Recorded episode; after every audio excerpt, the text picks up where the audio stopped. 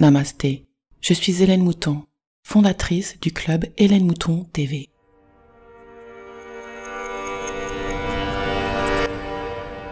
Bienvenue dans la cinquième dimension avec le podcast et la newsletter Métamorphose 5D. Je suis Hélène Mouton, professeure de pleine conscience spécialisée dans la libération des émotions. Pour en savoir plus, des liens sont dans la description ou bien visitez hélènemoutontv.com. L'épisode d'aujourd'hui s'appelle Comment et quand avons-nous perdu notre liberté et que faire pour la reprendre? Nous sommes tous nés libres, mais qu'est-ce que cela signifie? Lorsque nous sommes nés, nous n'avions aucune information sur le monde dans lequel nous venions de faire notre entrée. Le vide total. Nous étions nous-mêmes, conscience au plus pur, mais nus. C'est vraiment le cas de le dire. Une fois nés, notre corps demeure notre seul vaisseau naviguer dans un environnement physique dont nous n'avions aucune idée. Imaginez le contraste.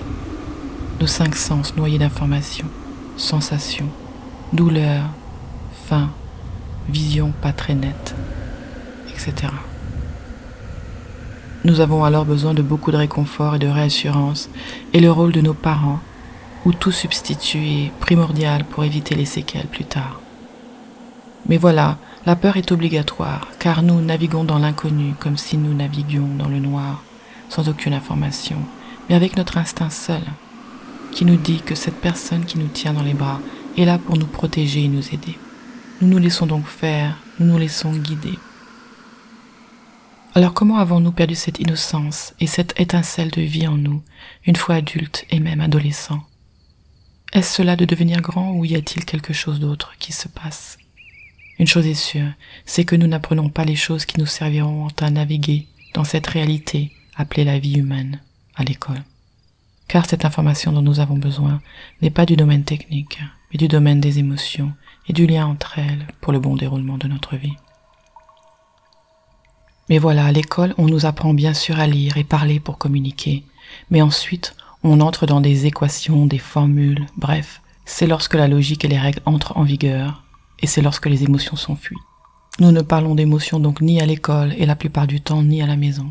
Nous les évitons même ces sujets, car ils mettent les parents et professeurs mal à l'aise. Car eux non plus, ils ne savent pas mieux comment gérer leurs émotions et celles des enfants. Et comme vous le voyez, nous privilégions notre aspect purement physique dès le début de notre vie.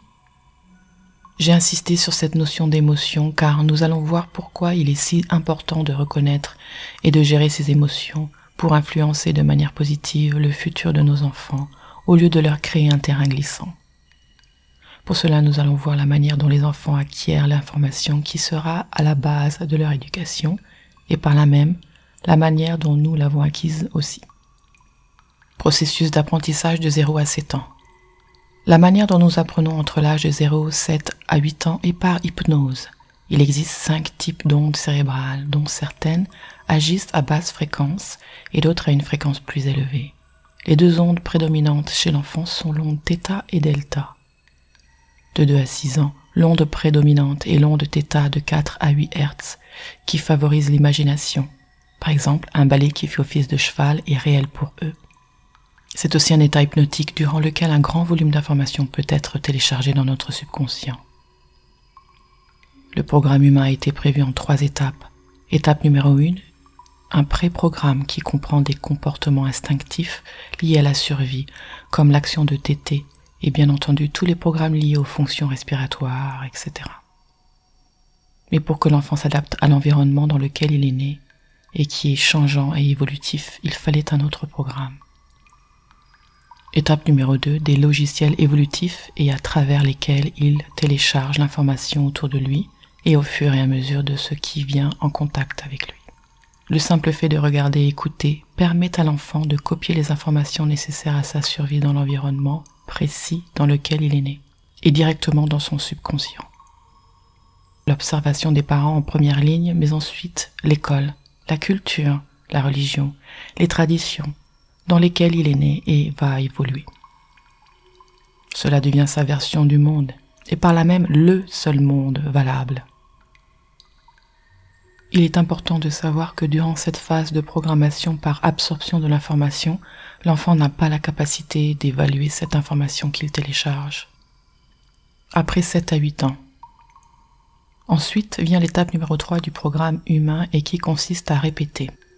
La répétition est désormais la manière d'acquisition de l'information au-delà de 7 ans et c'est à l'école que le plus gros de l'apprentissage se fera. Nous apprenons l'alphabet, à compter, etc. par répétition. Cela n'est plus directement passé au subconscient. Une fois adulte, la seule manière d'apprendre demeure donc la répétition. Souvenez-vous de la manière dont vous avez appris votre travail ou même à conduire. Ce sont maintenant des secondes natures. La vie adulte. Revenons aux émotions, surtout celles que nous n'avons pas apprises à gérer et dont je parlais tout à l'heure en insistant. Le subconscient est une machine à enregistrer, comme nous l'avons vu, mais aussi une machine à conserver l'information de manière à ce qu'elle soit disponible seulement en cas de besoin. Donc elle ne nous apparaît pas, et d'ailleurs la plupart de cette information téléchargée, nous n'y pensons jamais et celle acquise entre 0 et 7 ans. Durant notre phase hypnotique, la plupart du temps, nous ne nous en souvenons pas du tout. Ce qui signifie qu'il n'y a aucun état d'âme, que le subconscient enregistre et garde tout, le bon et le mauvais. Cela signifie aussi qu'à cet âge, nous enregistrons tout ce que font et disent ceux qui nous éduquent. Ils nous transmettent ainsi leur bonne volonté, leur amour, mais aussi leurs difficultés, leurs peurs, leurs névroses, leurs traumatismes, transmis de génération en génération par le biais de ces programmes hautement sophistiqués. Alors peut-être n'avez-vous pas besoin d'imaginer ce que cela peut faire dans la vie d'un être humain d'avoir enregistré qu'il était bête, ou que l'argent est difficile à obtenir, ou que tous les hommes sont des monstres, ou qu'il doit avoir de bonnes notes pour recevoir de l'amour. Imaginez une vie ou des relations futures avec ce genre d'idées. Cela devient des handicaps. Maintenant, combien d'entre nous sont touchés? La plupart, et de nos jours cela devient vraiment problématique. En effet, nous évoluons dans des sociétés de plus en plus névrosées, et nous éduquons donc nos enfants à être de plus en plus névrosés, à cause de nos propres névroses contractées par les autres avant nous. Et au lieu d'ouvrir les yeux sur ce mécanisme, nous inventons de plus en plus de médicaments et traitements dangereux pour régler quelque chose qui se propage comme un virus, mais pour lequel les médicaments ne pourront jamais rien faire. Au contraire, nous sommes de plus en plus déphasés, malheureux, en colère, violents, en dépression, et en plus des médicaments, nous avons développé une humanité dépendante d'autres substances dangereuses comme palliatifs à la vie, comme la drogue, l'alcool, etc., qui servent à noyer et endormir nos problèmes une fois de plus sans les régler. Pour les régler, il faut donc arrêter le robinet au lieu de le colmater. Arrêter le robinet commence par devoir prendre en compte que nous ne savons pas du tout qui nous sommes et encore moins ce que sont nos émotions, que nous déversons sur les autres sans savoir que nous les polluons. Nous n'avons rien appris de tout cela car nos éducateurs eux-mêmes en sont inconscients. C'est un cercle vicieux. C'est pour cela que ce n'est de la faute de personne, mais il nous faut maintenant nous réveiller. Nous trouvons tous les jours de nouvelles conditions psychologiques dont les enfants sont affectés, mais ils le sont par nous. Si ceux-ci sont affectés de quelque chose, c'est bien du manque total d'éducation de la vie. Qu'est-ce qu'un être humain? De quoi est-il fait? Et comment cela marche? Comment se comporter en société? Comment gérer des relations? L'amour et le sexe, quelles sont les différences? Comme celui-ci est un sujet tabou de génération en génération, personne ne veut se mouiller, et c'est pour cela que les enfants apprennent via la pornographie, nous le savons bien, et qui provoque des dégâts du point de vue relationnel entre les hommes et les femmes, et ce de plus en plus tôt.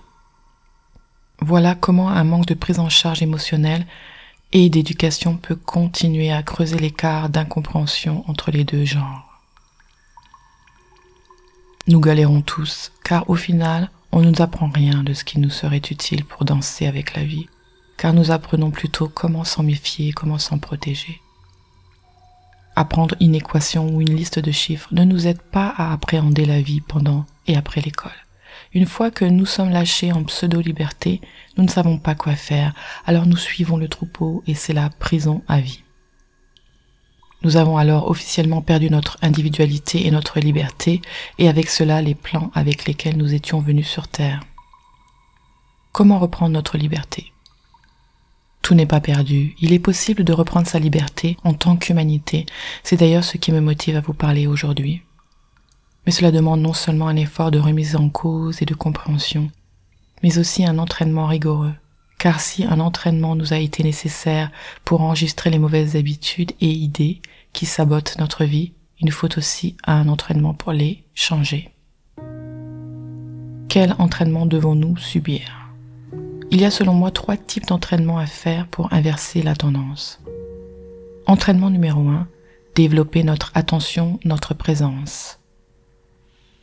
Premièrement, il est primordial de savoir que le subconscient représente la machine à enregistrer et à sauvegarder et que notre conscient lui représente tout ce que nous désirons, notre créativité, notre imagination, mais aussi notre pensée et notre logique. C'est là où la vie se passe. Malheureusement, nous sommes conscients seulement à hauteur de 5 à 10% de notre temps, selon de nombreuses études scientifiques. Durant le reste, soit 90 à 95% de notre vie, nous sommes donc sous l'emprise de nos programmes, dont le chef d'orchestre est notre subconscient, qui nous fait fonctionner, donc vivre notre vie en pilote automatique.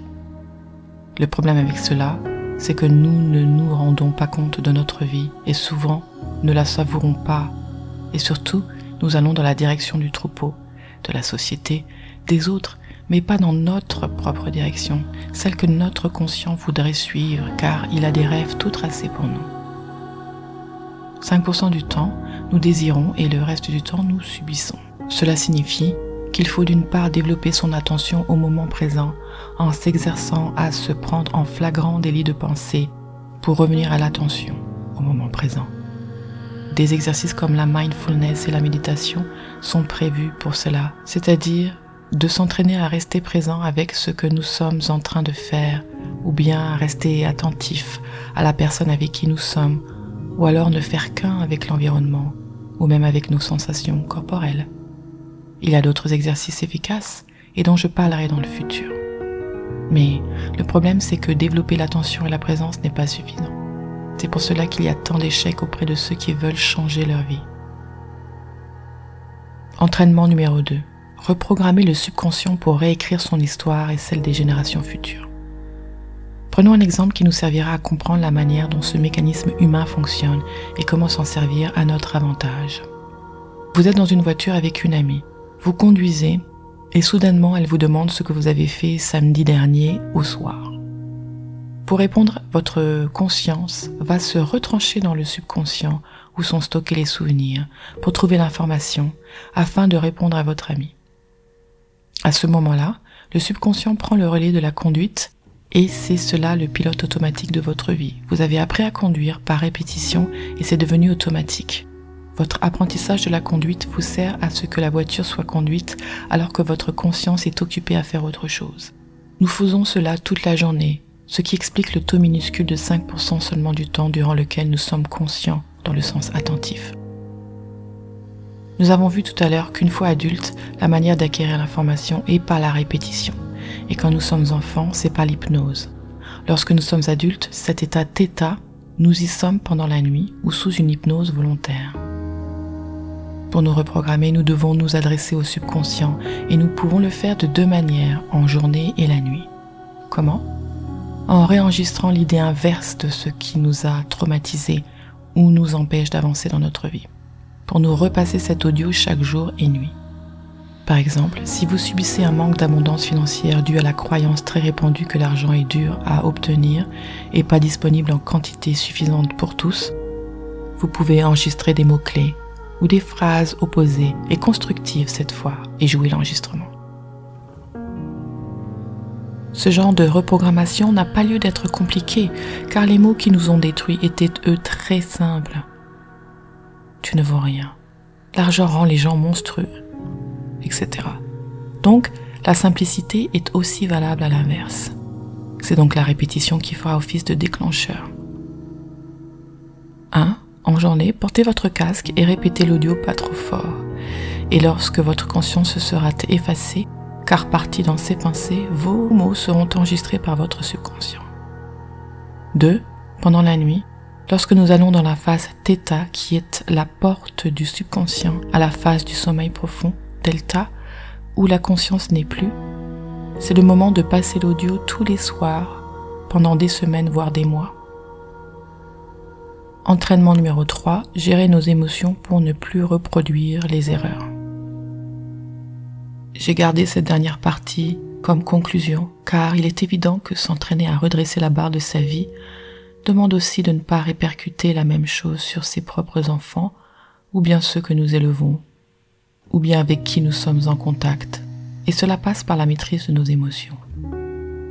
Reconnaître que nous les avons, ces émotions, pour une raison, et que celles-ci devraient influencer nos vies de manière positive et non négative, et qu'en aucun cas nous ne devrions faire subir aux autres notre manque de contrôle et de connaissance de nous-mêmes, même si cela n'est pas notre faute. Cela ne devient notre faute que lorsque nous sommes enfin au courant et qu'au lieu de faire quelque chose pour nous changer, nous continuons à vivre comme si de rien n'était, pour ensuite nous plaindre que notre vie ne nous convient pas. Cela n'aurait aucun sens.